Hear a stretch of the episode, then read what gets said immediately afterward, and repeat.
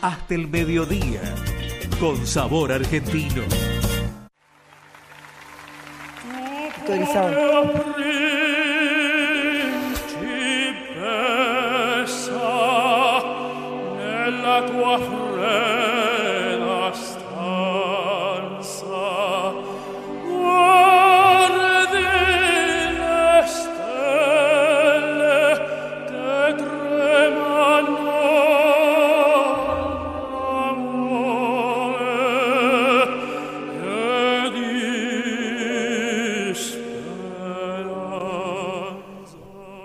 Se llama Diego Coronel, les hablaba hace un ratito de él, junto con Norberto, anunciábamos que decían que andaba paseando por Coral Gables y al final era verdad, que estaba por acá, eh, paseando por, por una Miami que lo recibe con los brazos abiertos, como recibe a los grandes artistas. El valor especialísimo que tiene mi tocayo Diego Coronel es que él ganó el año pasado un programa de televisión muy común, la versión eh, uruguaya del, común, del conocido America Got Talent, eh, tiene su versión en Uruguay, y dejó boquiabiertos a todos los integrantes del, panel, que, del jurado, que generalmente son eh, especialistas de la música y hacen ese papel siempre del bueno, el malo, el que queda bien con todos, el que no le gusta a ninguno. Y sin embargo, hasta el que no le gusta a ninguno se quebró, se emocionó con las interpretaciones de, Diego Coronel. Diego, bienvenido. Bueno, muchas gracias por recibirnos. ¿Cómo estás? Todo bien, por suerte. Feliz de estar acá. Yo les quiero contar que es un muchacho encantador, un tipo joven, un chico muy joven que está empezando a acostumbrarse un poco a esto de, la fama, de que la gente lo salude y de repente espere que de repente diga, ¿cómo estás? Bien, y no es así, porque, porque es, un, buenazo, es un buenazo. Sos, eh, formás parte de, la Marina Uruguaya. Sí, desde el 2013 trabajo para la, Armada Nacional y me especializo en eh, lo que se llama la especialidad de policía marítima, que trabajamos en las prefecturas. Ah, claro, claro. ¿Y, en qué momento, eh, insisto que tenés 26, 27 años, ¿verdad? 27. 27 años. A los 26 fue que ganaste el concurso en la televisión de Uruguay y te dio un espaldarazo para una carrera que, imaginabas que querías abrazar, la de la música. Y en sí es una sorpresa, ¿no? Porque uno no sabe cuando empieza el programa las dimensiones que tiene el mismo este, si bien en Uruguay no estamos acostumbrados a un, a un programa así este, tan conocido y que se proyecta no solo en Uruguay, sino que también fuera. Claro. Este, no, nunca me imaginé. Nunca te imaginaste. Es que aparte para Uruguay es una producción enorme, porque generalmente Uruguay tiene absorbe mucha de la producción televisiva que se hace en Buenos Aires. Pero la producción de armar un Got Talent con producción uruguaya es para la televisión uruguaya un emprendimiento muy grande. Eh, y has honrado sin duda ese, todo ese trabajo. Eh, y entonces, eh, pero me cuesta creer que en ningún momento vayas conociendo ese caudal y ese talento que vos tenés, que hayas dicho, no, no sé, bueno, sí, para, para los amigos en un asado, por ejemplo. Ese talento hay que hacerlo conocer a todo el mundo. Sí, este, yo empecé de, de gurí chico. De gurí. De gurí. de gurí chico. Este, en los coros. Primero empecé como como todo empieza. Empecé con el coro de la escuela de música cuando iba a la escuela. Claro. Después en los liceos. Y después fue como una escala. Entonces después terminé en el coro departamental con el profesor Bayar Huello, donde se hacían este, cantidad de, obras, que había óperas, la misa criolla. Y fui conociendo y me fui endulzando con el tema del, del, género, sí. Ajá. ¿Alguno, ¿Alguno de los géneros en particular? Porque bueno, eh, Nessun Dorma es la, versión que está circulando por internet, entre otras tantas, de tu participación en ese programa de televisión.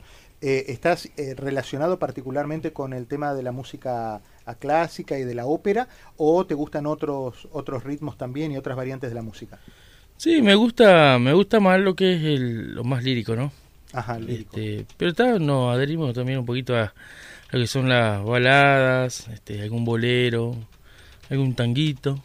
¿Así le entras no, al tango? Eso no lo encontré, ¿eh? Eso no lo encontré. No, él tiene, bueno, pero que en realidad no es un tango, es más baladero que ese Sí, el día sí. que me quieras. Sí, sí. Pero tenés a mi manera y tenés otras cosas. Lo sorprendente es cuando te preguntaron ahí eh, en el programa y, ¿y dónde estudiaste música?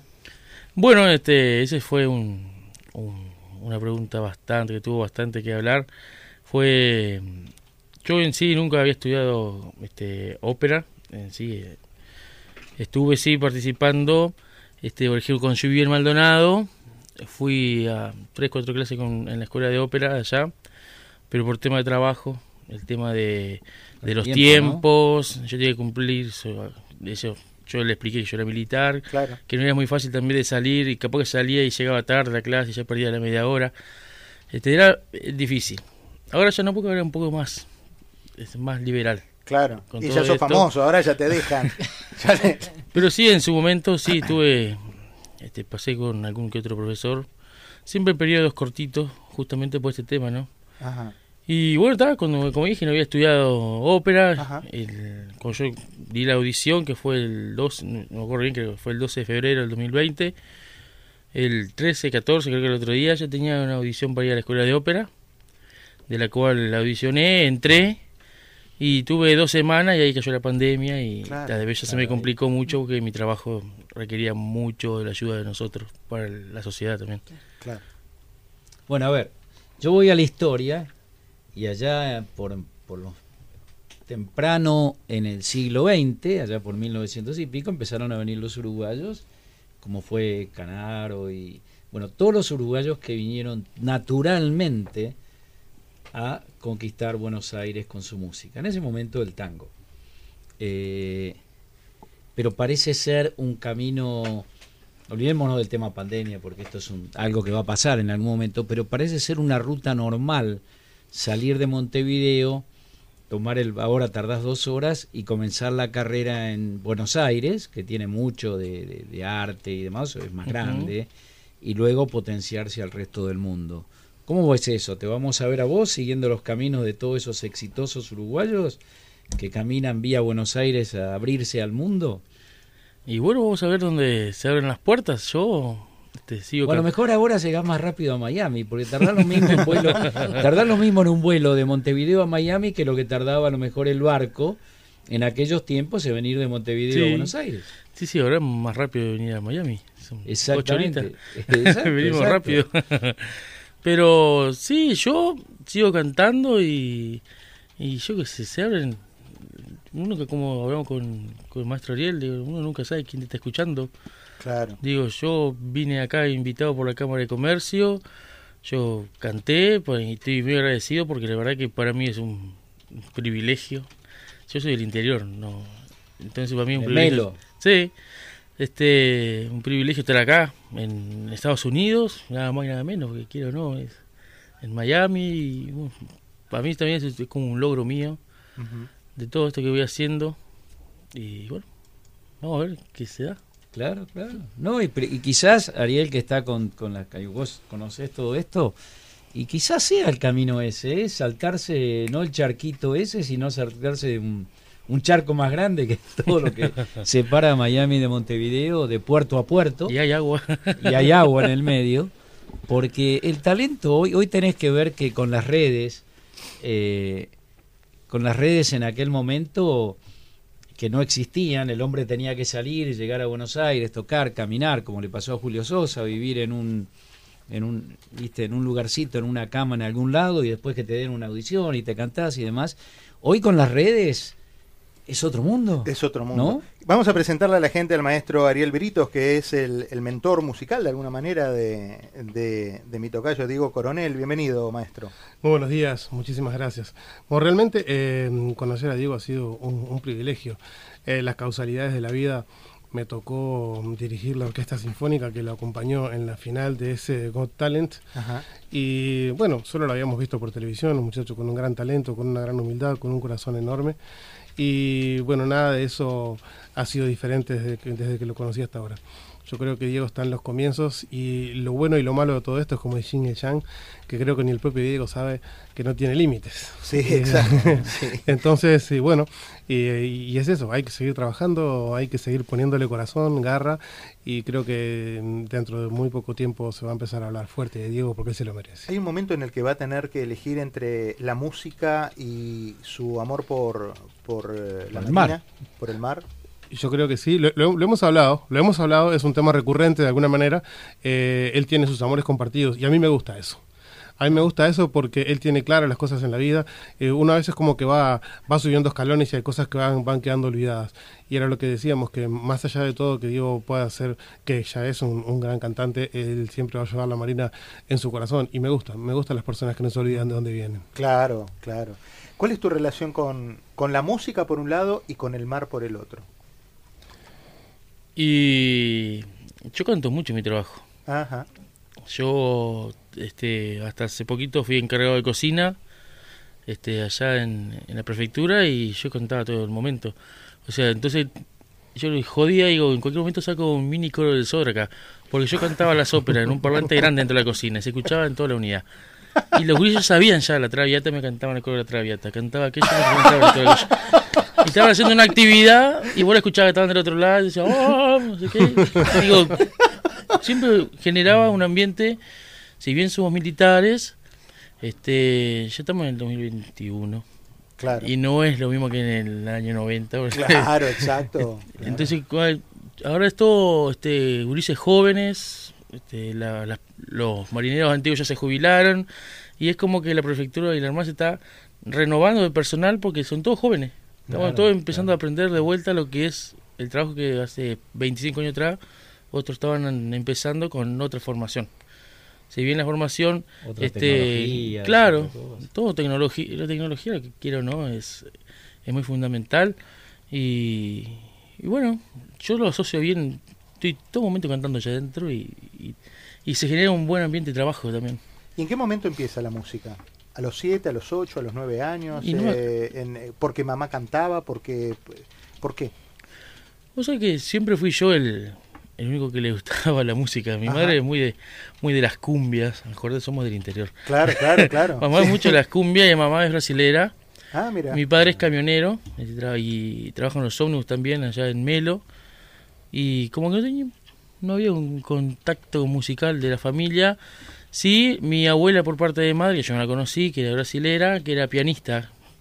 Digo, uno nunca sabe, ¿no? Tal vez. Era pianista y era la única música que... ¿Tenés hermanos? Tengo dos hermanos chiquitos y tengo una grande, este Melanie y Lautaro y Antonio, son los chiquitos, que tienen 7 y 8, y Melanie tiene 21. Nos llevamos 6 años. A ver, le voy a preguntar, ayer, a, poniendo el video de Got Talent y después otras cosas, eh, te emociona. A mi mujer le emocionó. Y hay algo, yo no soy músico, o sea, no te puedo hablar de música porque no entiendo de música, o sea, me encanta, puedo hablar, pero no voy a decir las cosas ciertas. Eh, pero él tiene algo más, tiene algo más, tiene algo, quizás yo lo compararía con otros, pero no son las comparaciones tiene algo de pureza, hasta te diría de ingenuidad, ¿no? algo que te atrae, algo que dice, pero no es como eso hoy, viste, eh, mucha gente que, que, está en las redes y que se llena de cosas y que vos ves que hay mucho de, de, tecnología así, falsedad en cierta manera. Pero hay algo adentro que trae, que tiene mucho los uruguayos, porque vamos a ser justos, Uruguay es un país que está lleno de talento, de gente de bien y muy honesto. Muy noble. Muy noble. Es un pueblo muy noble. Entonces trae, no sé, hay algo, vos como músico lo evaluás como músico, pero me gustaría tu, tu comentario sobre él como, como persona que se come el escenario con esa simpleza.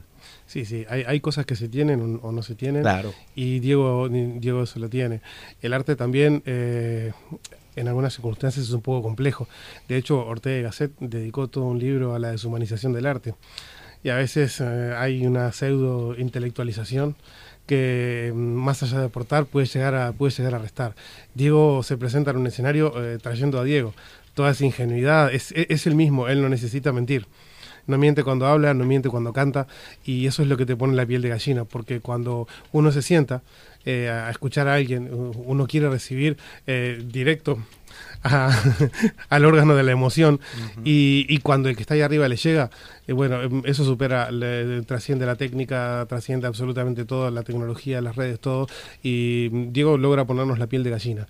Tal vez no se pueda explicar así nomás, es más a nivel perceptivo que, que, a nivel técnico, pero él, él tiene eso. Y, y, esa es la base para, para ser un gran artista, porque además es buena gente, entonces es muy importante. Y hoy tenés la ventaja, y le decimos a los oyentes, los que nos están escuchando en las redes o en la radio, que simplemente entrando en YouTube, poniendo Diego Coronel, van a poder escuchar La Traviata, van a poder escuchar a mi manera, van a poder escuchar El Día que me quieras. Eh, hablábamos de una zarzuela que hiciste, ¿eso fue en un teatro? Eso fue hace poquito. hace muy este, poquito. Pues yo estoy haciendo, este, yo quería llegar a como le, allá en Uruguay ya saben, ¿no? Pero le explico acá que yo no quería solamente llegar a lo que eran los escenarios de las capitales departamentales, este quería también llegar a los pueblitos que capaz que no se puede llegar. Claro. Este, o que capaz que algún los artistas capaz que dicen voy al, claro, el teatro más grande del departamento, pero también hay gente en los pueblitos que están a la vuelta de la capital que capaz que no pueden llegar por una cosa u otra, son muchos kilómetros, hay mucha este, estamos en pandemia también, acuérdense que no es una cosa que este entonces como el otro día pasó, me fui a Guichón, un paisandú, eh, un pueblito de 5.000 personas, ¿no? Por ahí aproximadamente. es chiquito. Es muy chiquito y el teatro estaba lleno y me dijeron hace 40 y pico años que no, que no venía nada de esto acá. y la gente estaba muy contenta. Aparte yo en el escenario, como dijo Ariel, soy yo. Digo, yo sé que hay algo protocolar en el tema eh, lírico, que es algo muy, capaz que es muy protocolar, no no sé cómo explicarlo, pero sí, como que son más serios eh, los, claro, tenores. Yo explicaba, quería explicar a la gente, digo, de la orquesta, el director, entra, sale, entra, sale, cantante, y yo empiezo a hablar, con, a interactuar con la gente. Empiezo a contar, por ejemplo, en Guichón me pasó que le empecé a contar el medio de un concierto, empecé a contar cómo llegué yo a Paysandú, a Guichón, porque fue tan gracioso que agarré una ruta que no era y me perdí. y llegué a las siete y media y el concierto era a las ocho y media. y tenía que bañarme, eh, eh, probar sonido, aquello, lo otro. Y, y fue todo gracioso, pero claro, como la gente es tan sencilla en el interior, vos te, como que te adherís a ello y empezás a contar y es como que ya se genera otra vez que viene el ambiente ese lindo de la gente sencilla y que vos cantás sin saber que tiene que ser algo estricto, algo formal y yo me siento más cómodo así. Por ejemplo, ayer cantamos y también fui bastante este sencillo y súper espontáneo, si me permitís, la gente buscando esa magia es como una, como una suerte de droga que buscamos en, el arte, de, querer tener más y, mentirnos un poco. Y nos estamos perdiendo la, esencia, porque los cantantes transpiran, están de mal humor, se sienten bien, se sienten mal, tienen días mejores, días peores, eh, todos los artistas en general. Y a veces el público no, perdona eso, pero cuando el público lo entiende y hay una conexión realmente con el, con el artista, se dan cuenta que es ahí, ese es el lugar común que todos estamos buscando. Va directo al corazón. Diego Coronel eh, va en una línea directa entre su corazón y el del oyente. Y eso no tenés que cambiarlo nunca, nunca, porque ese, esa es la magia, ese es el ángel que vos tenés y es el don que Dios te dio. Jenny. Es de pueblo. Sí. Es de pueblo, sí, es de pueblo. Ella también, Jenny también Por eso, defiende eh, siempre, siempre a la gente del interior. Así que, Diego, lo mejor para vos. Bueno, eh, alguna vez me imagino que los grandes tenores, Pavarotti, Carrera, eh, Plácido Domingo, Andrea Bocelli, tuvieron un día uno, no nacieron siendo.